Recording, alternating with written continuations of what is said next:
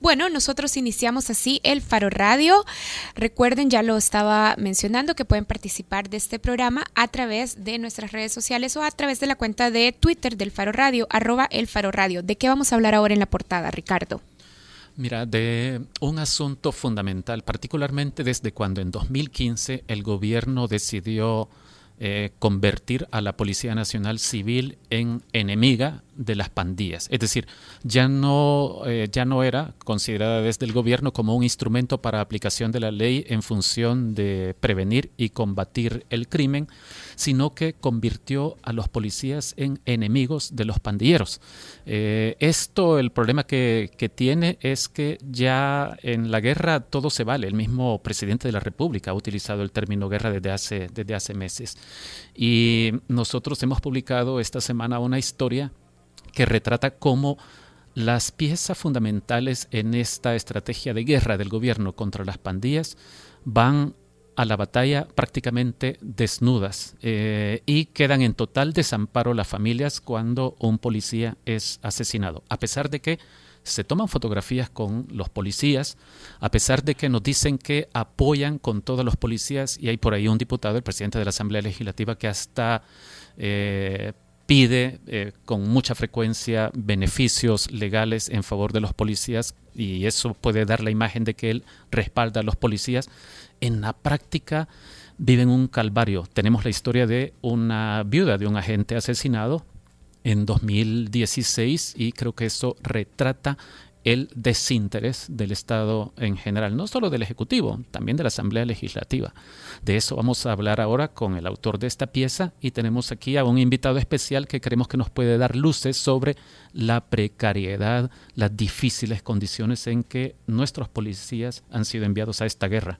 Bueno, con eso volvemos aquí en el Faro Radio, hacemos una pausa y volvemos con este tema, el desamparo en el que se encuentran nuestros policías. El Faro Radio. Hablemos de lo que no se habla. Estamos en punto 105.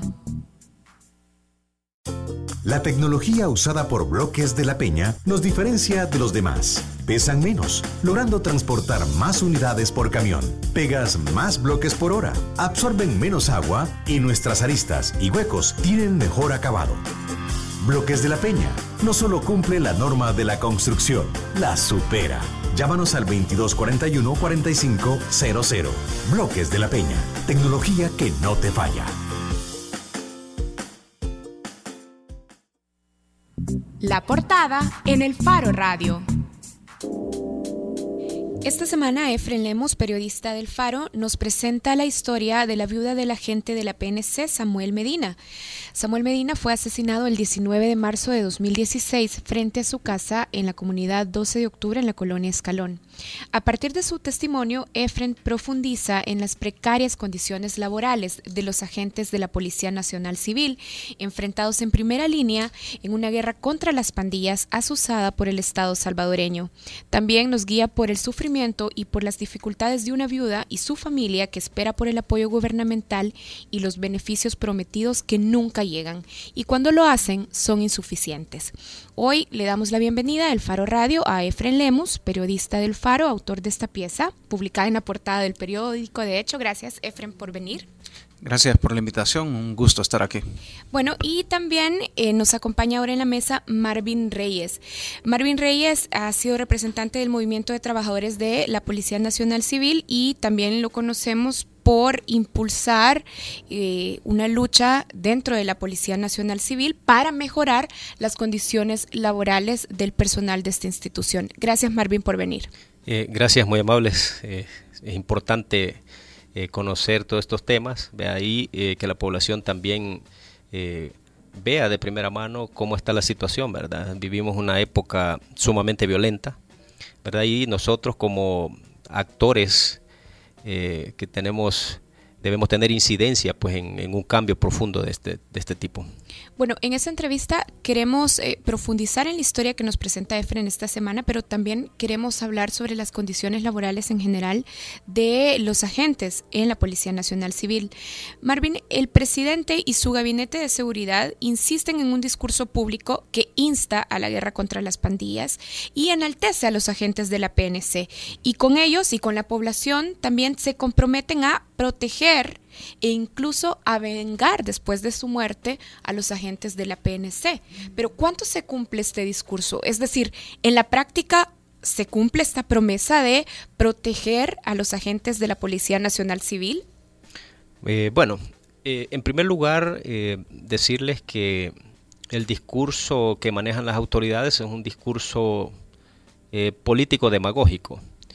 Eh, estamos hablando del ministro de Justicia y Seguridad y del director de la policía, ya que ellos eh, son cuadros del partido de gobierno, ex comandantes guerrilleros que siguen una línea eh, vertical y siguen las políticas y lineamientos que le da la cúpula partidaria del partido de gobierno. En ese sentido, ellos manejan un discurso triunfalista, eh, un discurso eh, incendiario por ratos, ¿verdad? Porque lo que vemos son eh, actitudes poco profesionales de parte de ellos y más bien actitudes de venganza. ¿verdad? Nosotros lo que consideramos es que la policía tiene que ser profesional, tiene que ser altamente efectiva en cuanto al combate de la criminalidad, ya que es un mandato constitucional eh, la Carta Magna ordena a la Policía Nacional Civil establecer el orden y la seguridad pública. Y es el Estado el que debe también garantizar que los elementos policiales eh, tengan lo necesario para eh, mantener un estatus de salvaguarda de sus vidas y la de sus familias. Lo que nosotros vemos en las actitudes de las autoridades es una falacia. Aquí se ha hablado mucho incluso hasta de ciudades policías, de protocolos de, seguridad que nunca han resultado eh, efectivos para eh, salvaguardar las vidas de los policías y sus familias. Y vemos nosotros, eh, y por eso mencionaba yo que son discursos incendiarios, porque nosotros hemos oído a un ministro de Justicia y Seguridad decir a los policías que no vacilen en disparar, que no tengan miedo a disparar, pero cuando los policías eh, se ven eh, en problemas por ese tipo de, eh, de, situaciones que los empuja a ellos a, actuar de esa manera, los dejan solos. Y ahí vemos muchos casos, compañeros que están purgando penas bien altas de cárcel por seguir este tipo de lineamientos que no son nada profesionales y que refleja un alejamiento de la sociedad la policía no puede, en un Estado democrático, estar fuera de la sociedad. No puede excluirse de la sociedad. Tiene que estar inmersa en el entramado social porque es parte de la misma. Marvin, eh, cuando usted critica, eh, casi que denuncia, digamos, este discurso incendiario, usted lo hace porque eh, le entendemos, le entiendo que porque es irresponsable y porque no sirve para las funciones de la policía. Pero me pregunto si usted, que ha sido una cara muy visible en la lucha por la reivindicación de los derechos laborales de los policías, es una persona nada más o si dentro de la policía hay otros agentes u oficiales que piensan como usted y que creen que a la policía y a los policías les hace daño este tipo de conductas, es decir, cuando les sueltan las riendas y les dicen, bueno, hagan lo que puedan hacer, independientemente de si se sobrepasa los límites de la ley. Dentro de la policía hay una cantidad de policías que piensan como usted acaba de decirlo. Sí, por supuesto, porque esta situación eh, evidencia un rechazo cuando los policías son detenidos, mostrados en público, como que fueran monos de circo, donde les arrebatan todo, su dignidad, su libertad, su familia, sus hijos, los exponen a los medios y dicen estamos depurando la policía de los malos elementos. Eh, ellos eh, están participando en grupos de exterminio y todo ese tipo de situaciones, cuando son ellos mismos los que han eh, propiciado, exactamente propiciado esto. Y ahí es donde se vuelve dañino el discurso, porque no lo dicen en un, ah, eh, bajo un contexto profesional, ¿verdad? Orientado a que la policía haga efectiva la orden que le manda la Constitución. No es a base de cocinar a balas a las personas, sino que se requiere eh, una implementación profesional de la investigación del delito, de la prevención, de la recuperación de territorios que por ahora eh, no se tiene. O sea, hay lugares donde definitivamente se necesita trabajar demasiado para lograrlo. Hay que desmontar una gran estructura que en este momento se encuentra dominando los territorios eh, y no se, va, eh, no se va a lograr así, de esa manera, porque lo que está produciendo en este momento es una espiral de venganza. Ya, Exactamente, porque estos grupos eh, están buscando vengarse de la autoridad. Ellos lo miran como una situación así. Ellos están teniendo muchas bajas. los que quedan tienen la misión de vengar a sus muertos.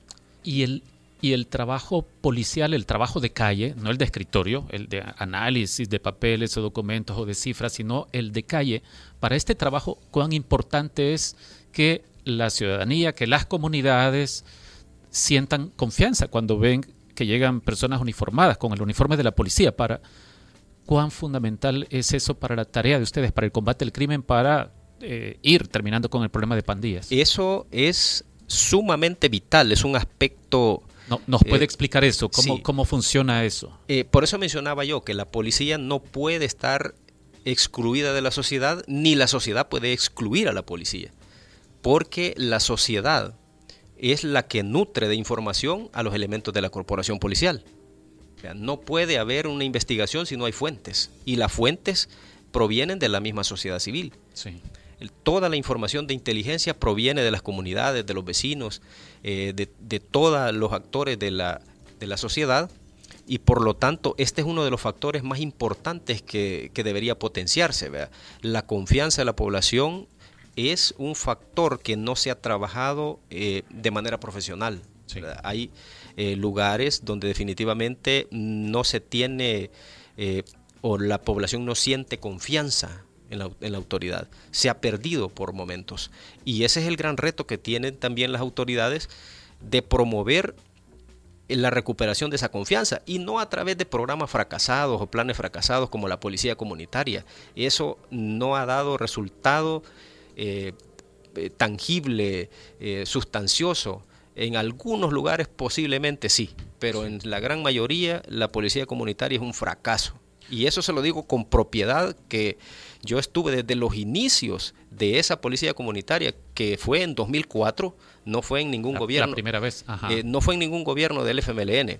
Fue en 2004 que vinieron unos brasileños y trajeron ese programa a mostrarlo a la Policía Nacional Civil. Desde esos orígenes estuve yo presente en una presentación que hicieron unos policías brasileños a altos jefes policiales y pude ver yo eh, el bosquejo de esta policía comunitaria que se veía muy bien eh, para ese momento, pero bajo el contexto en el que estamos ahora, que es una guerra social de las más complejas, eh, ya no aplica eso, ya no aplica. Se tienen que buscar otras estrategias, los planes no funcionan, no producen lo que deberían y tienen que ser reestructurados de manera urgente. Sí, gracias Marvin, ya vamos a volver con usted. Efren, vos eh, acabas de publicar, como decía Karen en el preámbulo de este segmento, una historia que retrata lo que le sucede a la familia de un policía asesinado, a pesar de que en el discurso público y en la respuesta oficial que a vos te dieron cuando estabas eh, elaborando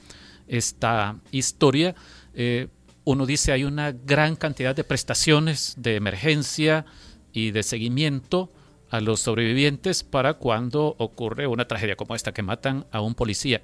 Pero eh, en el caso de la historia de la viuda del agente Medina, ¿qué, vaya, de esa historia, ¿qué crees que es lo más elocuente sobre la situación de, desamparo en que quedan los familiares de policías que tienen un sueldo promedio de 490 dólares al mes en un país en el que hace ya algunos años el PNUD nos dijo que un salario mínimo decente, digno, es casi 600 dólares al mes. Sí, mira, yo eh, después de terminar el reporteo de esta pieza periodística, la idea principal que a mí se me quedó en la cabeza o que me quedó dando vueltas en la cabeza es eh, lo grave de la situación cuando un representante del Estado, un agente de autoridad del Estado tiene que huir de sus comunidades, ¿verdad? Entonces allí comenzás a entender la, gravedad de la situación que está sucediendo. Es decir, porque si el Estado está huyendo de, los lugares donde viven, entonces ¿qué pueden esperar los demás ciudadanos? ¿verdad? Porque es la autoridad del Estado. O sea, los agentes policiales. Entonces nos, nos estás diciendo, incluso bueno, antes del asesinato, Samuel Medina había tenido ya que huir de una comunidad. Exactamente. Eh, según el relato de la viuda, ellos vivían en una comunidad que está contigua al cementerio de Apopa, que se llama El Descanso. Eh, en esa comunidad la familia recibió amenazas de pandilleros del barrio 18 revolucionarios y ellos en su afán de escapar de ese eh, peligro inminente bueno, la primera posibilidad que, buscaron o que exploraron fue comprar una casa, eh, buscar una casa, pero lamentablemente por el salario del policía, que a mí me parece uno de los, de los problemas estructurales de la policía, eh, no, pudo, no pudo obtener un crédito hipotecario, era, no tenía el perfil de un cliente. Ante esa situación, eh, él cargando una especie de condena, que es una condena que llevan todos los pobres que no tienen un salario que los perfile para obtener un crédito hipotecario, pues no tuvo más remedio que alquilar otra vivienda en una zona marginal donde generalmente o mayoritariamente también los controlan otras pandillas. Y en esa comunidad, es decir, en ese segundo hogar, ahí fue asesinado, de hecho frente a su casa. Frente a su casa cuando reparaba un vehículo. Y tenemos unos audios de ese trabajo que Efren hizo y lo que vamos a escuchar ahora es la voz de la viuda del el agente Medina. Vamos con eso. Yo termino de bañar y, tengo hambre, me dijo, vaya, ahorita te tengo preparado comida, solo me voy a cambiar. Yo que subo, veo al niño, veo a mi mamá y le digo, mamá, ¿qué cosa cuando la descargo? Los primeros seis Dios mío, ¿qué fue eso? Me tiro inmediatamente, me casi segunda planta. Cuando yo salí a la calle, todavía que yo salí a la calle, por cierto, se me desnudo, iba pasando la calle, guardando las armas. A los policías no le dan fácilmente una casa. O sea, eso es algo que los limita. ¿Y él ya lo había intentado? No, ya lo intentamos en unas casas que están dando aquí arriba del desnivel de poco. Sí. Sobre la esta calle de la Concepción. ¿Dónde está el Paso Grande? El Paso Grande, de okay. arribita están unas casas. Lo intentamos ahí, pero creo que era que él tenía que asociarse con otra persona. Porque sus ingresos eran con 450 dólares. Él necesitaba un ingreso de 700 dólares para poder adquirir una casa. Entré en desesperación, yo no tenía nada, no tenía... Bueno, ni yo los tenía, tenía 5 dólares en su cartera que no lo... No, no parecía. Entonces yo no tenía nada. ¿Qué fue lo que hice? Entrar y deponer públicamente en las redes sociales. Necesito ayuda para poder enterrar a mi esposo. Su muerte cayó justo en semanas, la corporación está de vacaciones, no me dan respuesta. Efren, bueno, estábamos escuchando a la viuda del agente Samuel Medina. Aquí ella básicamente nos cuenta primero cómo fue el, cuando ella escuchó la ráfaga de disparos y, luego pues termina con la muerte de, su esposo. Luego también en el segundo audio nos cuenta algo que ya vos mencionabas. De la imposibilidad de, de, adquirir una, vivienda en un, lugar, más seguro y que no estuviera controlado por pandillas. Y finalmente, en el último audio, lo que escuchábamos es a ella diciéndonos, bueno, no tenía dinero para sacarlo de medicina legal y hacer el funeral. Así es que tuve que poner en redes sociales, en mi cuenta de Facebook, no tengo ayuda, necesito ayuda para enterrar a mi esposo. ¿Qué hace la Policía Nacional Civil en esos casos? ¿Cómo es posible que no le brindan atención a la viuda para poder organizar el funeral de su esposo? Sí, es una situación bastante complicada y lamentablemente creo que no es la única mm, historia de una familia que se ve en dificultades económicas para enfrentar una situación difícil como, como el asesinato de, un policía, de un padre de familia. ¿no? Eh, aquí básicamente lo que sucedió es que después de, que ella eh, está sola, en, una, en una parte esto tiene que ver porque el asesinato eh, ocurrió a inicio de las vacaciones de Semana Santa. Y entiendo que la gente administrativa de la policía se fue de vacaciones. Entonces, la única respuesta, según ella, que recibió es que le dijeron, mira quién te da una caja y conformate con lo que puedes encontrar. Mira quién te ayuda. Mira quién te ayuda. Entonces, afortunadamente, según el relato de ella, eh, el agente Medina en ese momento estaba esperando el pago de su bono y por el grado de confianza ella tenía acceso a la, cuenta, al, PIN, a la contraseña y logró retirar parte de ese dinero. Sumado a eso, una funeraria de Lourdes eh, que tenía contactos o cercanías con el agente le ayudó a solventar esta situación. Entonces, mira, yo básicamente de esta historia que, me parece muy trágica y que, como repito, al, parecer no es la única historia de, abandono institucional, saco dos, dos, o tres lecciones. Primero, uno, el, digamos, los salarios de los policías.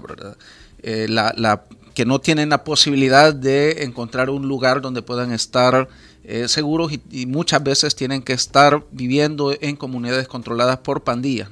Y muchas veces tienen que huir de esos lugares y con la cruz de que no pueden conseguir otro lugar que les garantice la seguridad para ellos o para su familia.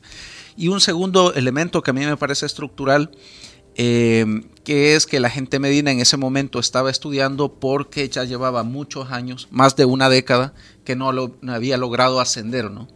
Entonces me parece que la ley policial establece que cada cierto tiempo se debe de revisar las condiciones laborales de un policía, pero eso al parecer en la práctica no sucede así. Y a mí me parece que esa es otra de las cosas estructurales que debería de revisarse o que al menos las autoridades deberían de poner bajo la lupa. Yo quisiera que Marvin nos contara desde la vivencia propia y desde la vivencia que él conoce de otros agentes, de sus compañeros, cómo es esta situación. Si un policía en promedio gana 490 dólares al mes, ¿cómo lucha para que el agua le quede nada más al cuello y no por encima de la cabeza, ¿verdad?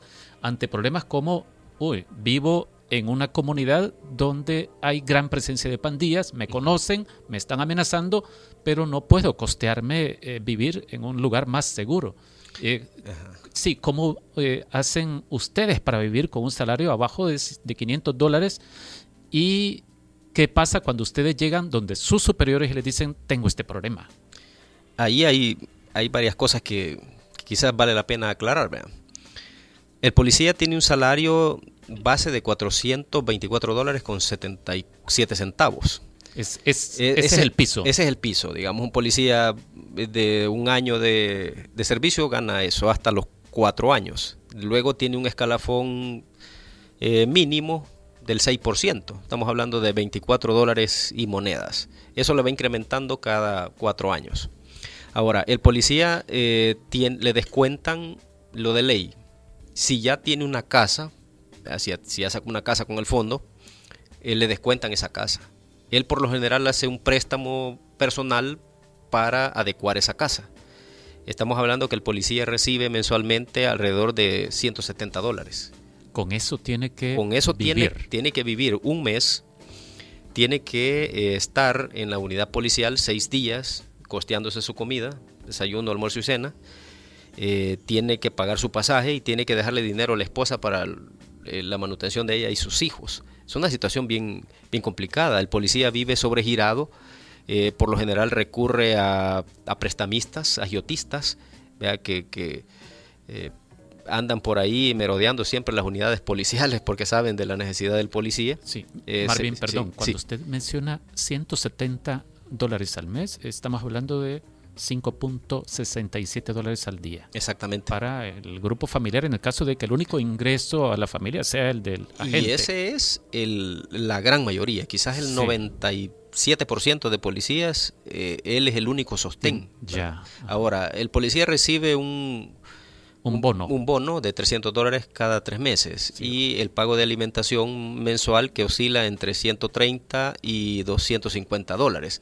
Hay compañeros que sobreviven solo con el, pago del régimen de disponibilidad. O sea, estamos hablando de aproximadamente 5 dólares más. En, en, total son alrededor de 10 dólares, entonces con los que les toca lidiar cada día en promedio. Exactamente. Es una situación muy problemática, muy, muy eh, precaria, eh, en donde el policía tiene que eh, adaptarse a vivir en la miseria, porque en la miseria y en el peligro. Y en problemarse nos estaba contando con agiotistas. Exactamente, sí. Pero dentro de la institución, dentro de la Policía Nacional Civil, se supone que hay instancias como bienestar policial que trabajan o tienen en su deber ser la misión de evitar estas condiciones de riesgo permanente, de malas condiciones laborales.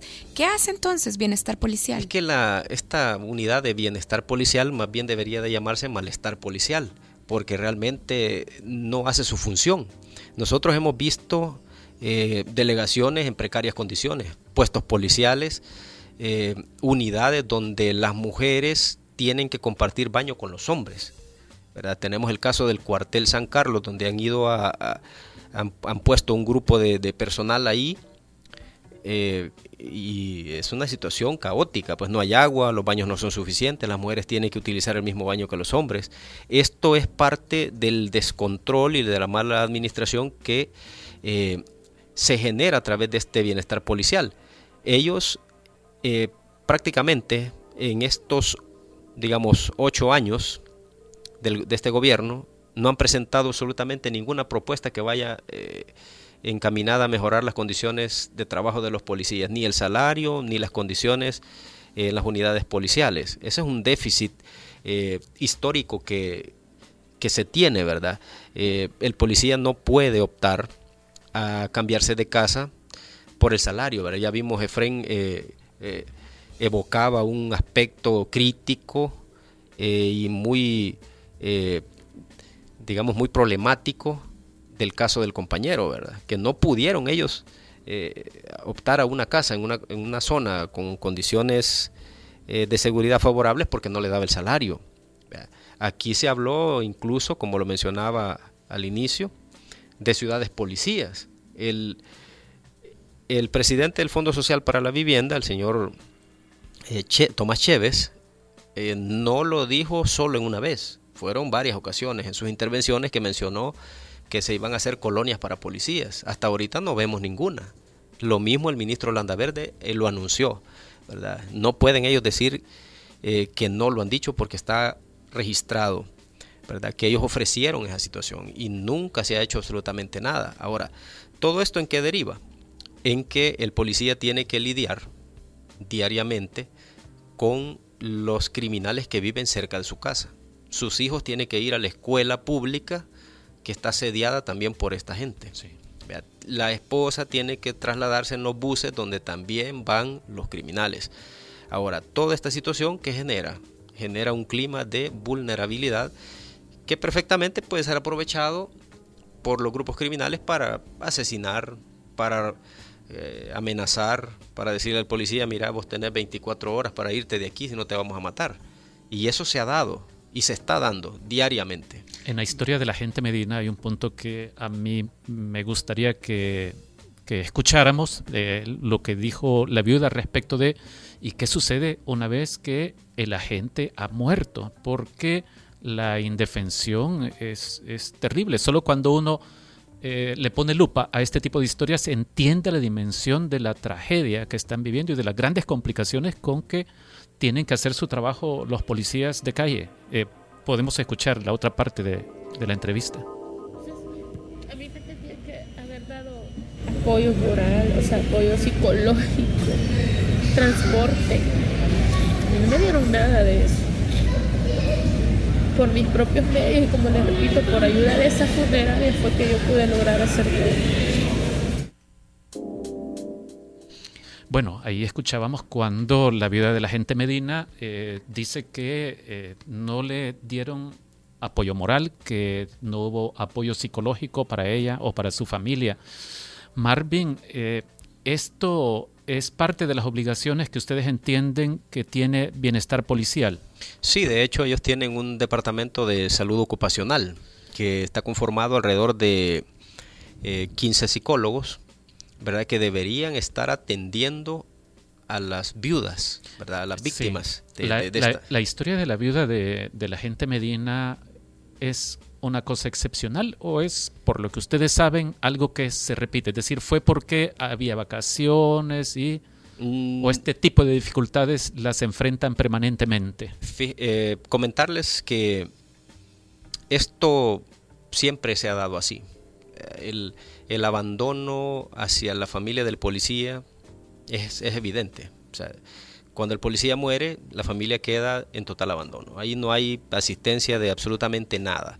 Hace unos meses nosotros tocamos este punto, promovimos una colecta de víveres que resultó eh, muy satisfactoria. Logramos llevar eh, víveres a siete familias que eh, recibieron estos, estos alimentos y ahí pudimos ver nosotros de primera mano que las autoridades eh, salieron al paso, con declaraciones en diferentes medios diciendo de que eso era mentira, de que había una gran gama de, de recursos y aspectos que se estaban tratando y que la familia no estaba desamparada y cuando nosotros lo hemos ido a palpar de primera mano, eh, hemos visto el sufrimiento de la gente, el abandono total, no hay ninguna asistencia de ningún tipo.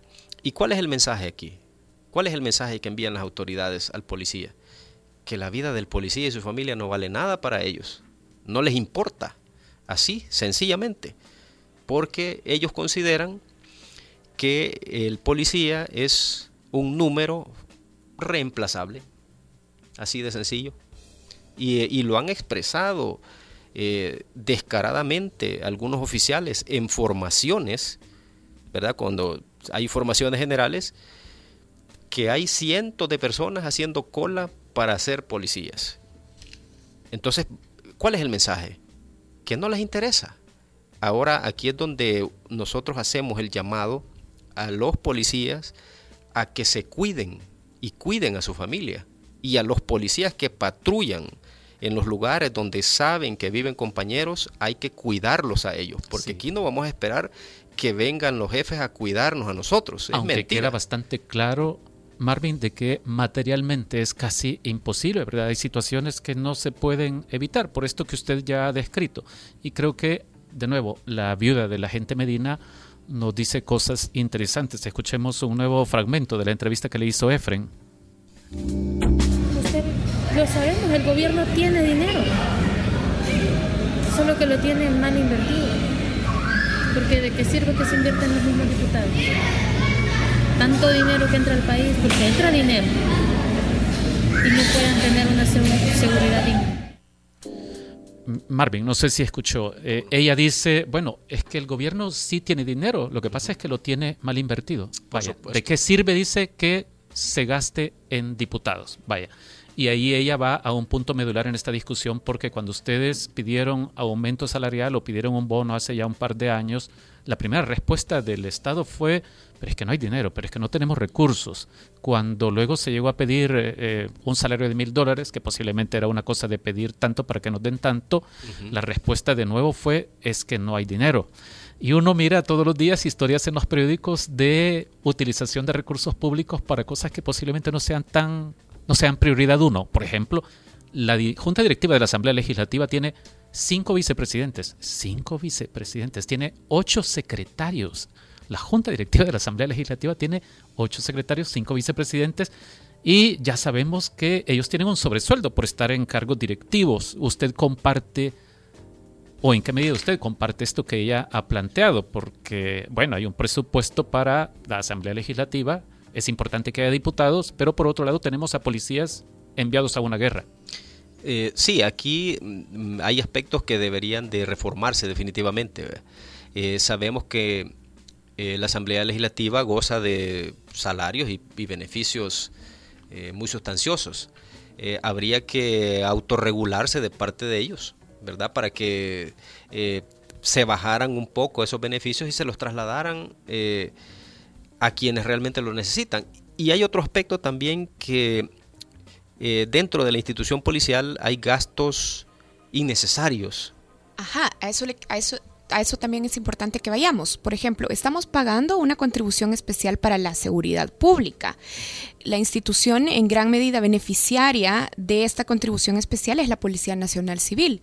¿Usted cree que con el presupuesto actual de la Policía Nacional Civil se podrían hacer mejoras inmediatas a las condiciones laborales de los agentes? Por supuesto. Aquí en la, policía hay despilfarro, eh, por ejemplo, eh, la mayoría de jefes policiales se adjudican hasta tres vehículos.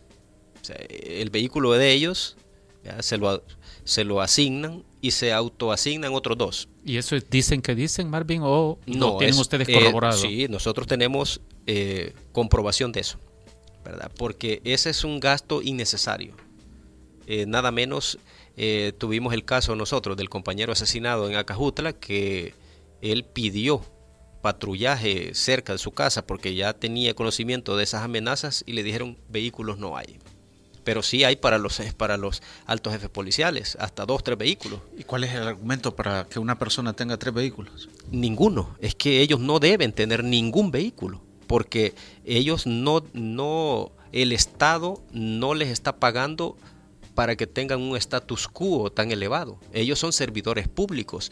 Los jefes policiales son servidores públicos, no son eh, administradores de algún tipo de, oficina, ¿verdad? Sino que ellos tienen que dar al pueblo salvadoreño todo por lo que ellos han, han estudiado y han logrado ese, ese nivel de jefes policiales. No es posible que se les esté dando un status quo y nosotros estemos pagando por eso.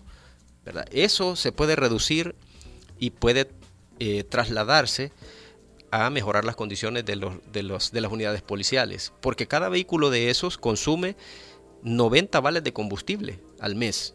90 vales de combustible de 5 dólares con 71 centavos. Estamos hablando de más de 500 dólares por cada vehículo al mes. Son 21 delegaciones, son 21 jefes policiales que están consumiendo toda esa gran cantidad de recursos. Nosotros hicimos un, un análisis eh, en 2015 que el Estado invierte por cada jefe policial 30 mil dólares al mes. Eso invierte en cada jefe policial al mes. ¿Cómo nosotros, ciudadanos, podemos estarle costeando una vida de 30 mil dólares al mes a un jefe policial? ¿Y qué es lo que han dado ellos al pueblo salvadoreño? Yo creo que ni la sangre, porque no vemos a ninguno de ellos atacados. atacan solamente al personal básico. Nosotros sacamos ese, ese análisis de este gasto que es exorbitante, ¿verdad? Porque gasto versus resultados no vemos. Ahora todo eso se puede ir reduciendo y se puede ir trasladando para beneficio del personal. Yo quisiera que analizáramos un poco los números, porque el año pasado se reportaron el asesinato de 63 policías eh, y es, eh, digamos, la cifra más alta desde la fundación de la, de la policía. Pero ahí, ahí te voy a corregir. En, 2015. En 2015. fueron 60. Sí, el año pasado fueron 44. 44 y, ahora van 40. Sí.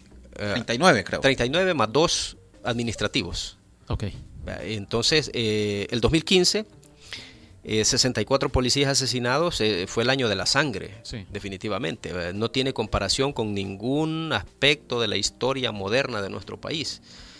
¿Y qué es lo que pasó en, ese, en, ese, en esa etapa? un director de la policía que nunca pudo controlar esa matanza y es premiado ascendiéndolo a ministro. Que estamos hablando del señor Ramírez Landaverde. ¿Cómo es posible que aquí se esté premiando a alguien que ha tenido un fracaso total, ¿verdad? Porque ese es un fracaso, que le maten 64 policías y no poder contener esa situación. Eh, hombre, yo inmediatamente lo mando a descansar. Pero en estas circunstancias no habría ocurrido con cualquier otro ministro o cualquier otro director de la policía. Posiblemente no, porque aquí tenemos un problema eh, que no se ha atacado el origen del fenómeno criminal la policía está dando tumbos con los planes. Y el origen del fenómeno criminal debe tener una base científica, una base científica a través de la criminología. La criminología nos debe dar el, qué es lo que está produciendo esta explosión social. Y los planes que están eh, en ejecución en este momento, que derivan del plan El Salvador Seguro, carecen de ese aspecto técnico científico. No lo tienen. No hay una investigación eh, criminológica que nos determine qué es lo que está pasando en la sociedad, por qué se está eh, produciendo este fenómeno tan violento y se expande rápidamente. No existe un estudio de eso. Nosotros hacíamos... Pero, me cuesta creer que haya funcionarios de nivel de ministro o de directores de la policía que estén dispuestos a que les maten policías. Es decir, eh, en todo caso la motivación no será esa, sino que habrá otra que desconocemos. Ustedes se hacen esa pregunta y a mí me gustaría saber de seguro que se la hacen. Me gustaría saber cómo se responden y por qué actúan así, por qué eh, aparentemente no quieren atacar con inteligencia el problema de pandillas o de la criminalidad en general. Aquí, bueno, aquí surgen una gama de preguntas y, y surgen hipótesis de todo tipo. Desde que la muerte de policías es un es una excusa para pedir más dinero, para pedir préstamos millonarios, desde decir que para que policías ya no sigan muriendo se necesitan los 100 millones, que se los aprueben en la Asamblea. Pareciera que toda esta explosión de violencia eh, tiene connotaciones políticas, ¿verdad? porque lo que vemos es eso. A los funcionarios, eh, la cantaleta que ya nos tiene hasta la coronilla, los 100 millones. Los 100 millones y los 100 millones, eso cuesta la sangre quizás de los compañeros, porque no vemos otra cosa en sus bocas eh, que en cada intervención los 100 millones. Ahora, cuando no se los aprueben, ¿qué va a pasar? ¿Qué va a pasar? Y los vídeos de políticos, tanto de Arena como del FMLN, negociando con jefes pandilleros, ¿ustedes cómo los tomaron?